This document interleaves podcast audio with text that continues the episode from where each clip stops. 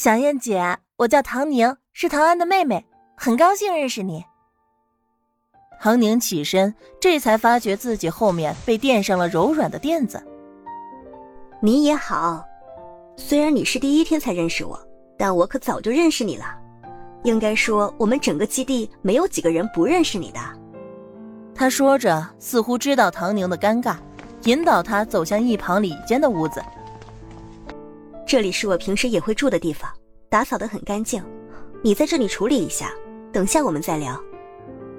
唐宁走进去，林小燕体贴的关上了门，里面果然是一间打扫的很干净的小房子，而且和这间小房子连通的，居然有个洗手间。虽然简陋，但是干净，还有热水，一旁放着比较古老版本的卫生棉。唐宁感动的眼泪都要掉出来了。他的卫生棉已经没了，月事带他是再也不想用了。香皂、洗头膏、肥皂，样样都是齐备的。林小燕姐姐实在是一个很舒服、很周全的人。唐宁痛痛快快的把自己从头到脚洗了个干净。就在她发愁怎么穿衣服的时候，外面传来敲门声。唐宁，干净衣服我给你放门口凳子上了，你自己拿着穿。是吴佳美。哎，林大夫说让你别洗太久，怕又晕倒了。吴佳美又交代着：“知道了，我马上就好。”唐宁浑身都舒服了，她擦干身体，用力擦了擦头发，短发很是方便，洗完头再也不用湿哒哒的滴水。她走出去换好自己的衣服。重点是用上软绵绵的卫生棉，整个人的心情都舒畅了。他推门出去，佳美，你特地回去帮我拿的呀？谢谢。客气什么？你的水壶在这儿，还给你买了饭，饿坏了吧？真可怜。吴佳美先递给他水壶，然后打开饭盒，大米饭、小炒肉，还有一个炒青菜，一旁还有一大碗的红糖鸡蛋。丰盛又有营养，还真是用心了。你哥下午还要开会，他让我转告你，等他忙完，立马回来找算账。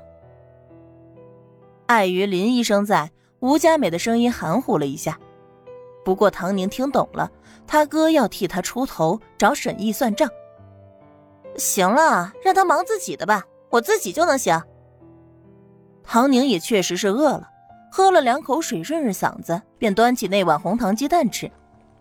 饭菜太多吃不完，又让吴佳美帮忙吃才吃完。林医生，谢谢你帮忙张开唐宁。吴佳美对着林小燕道谢。唐宁，刚才还好有林医生在，不然我都不知道要怎么办了。客气了，这都是应该的。你们两个慢慢来，我先出去看看。林小燕笑着冲着他俩点头，走出去给他们留出空间。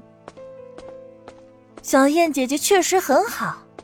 哎，对了，你这么过来，你的训练怎么办？咱们其他的同学呢？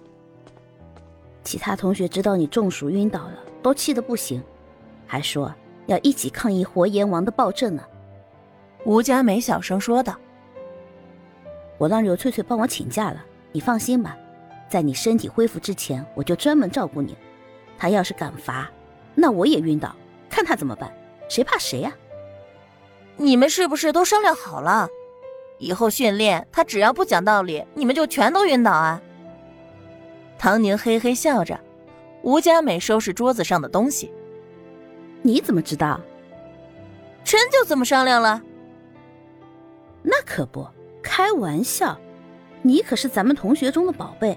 他那么针对你，都把你害得晕倒了，以后还想顺顺利利的完成训练，想得美！不给他点教训，他还以为咱们飞行学院出来的都是怂包呢。吴佳美义愤填膺，可见是对这个商量的结果非常的赞同。唐宁捂着嘴呵呵直笑，以前也不是没有过队员一块对抗教官的，一般情况下队员都是服从。可是，如果个别教官太过分，或者方法过于死板，搞得怨声载道，队员们也会商量一些不太过火的方式进行自己的反抗。显然，这一回沈毅是把这一批的队员都给惹毛了。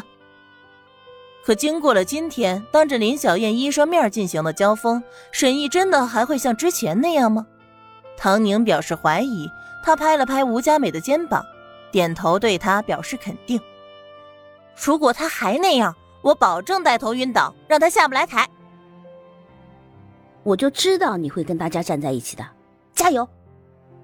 两个人收拾了东西，又和林医生打了招呼，离开了医务室。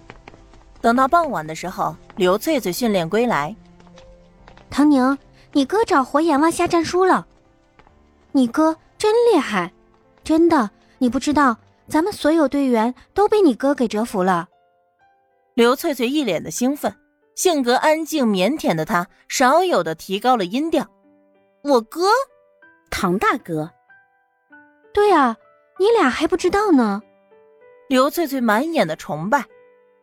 没错，唐宁是你哥，吴佳美是你对象。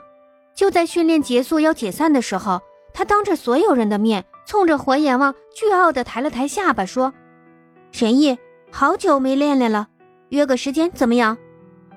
哎呀，你不知道，男队员、女队员的眼睛都亮了。唐宁微笑听着。果然是他哥的风格，吴佳美也来不及纠正刘翠翠说的他对象的说辞，赶紧问道：“那沈毅怎么说的？”“好啊，正合我意。”刘翠翠复述道：“他是这么回的：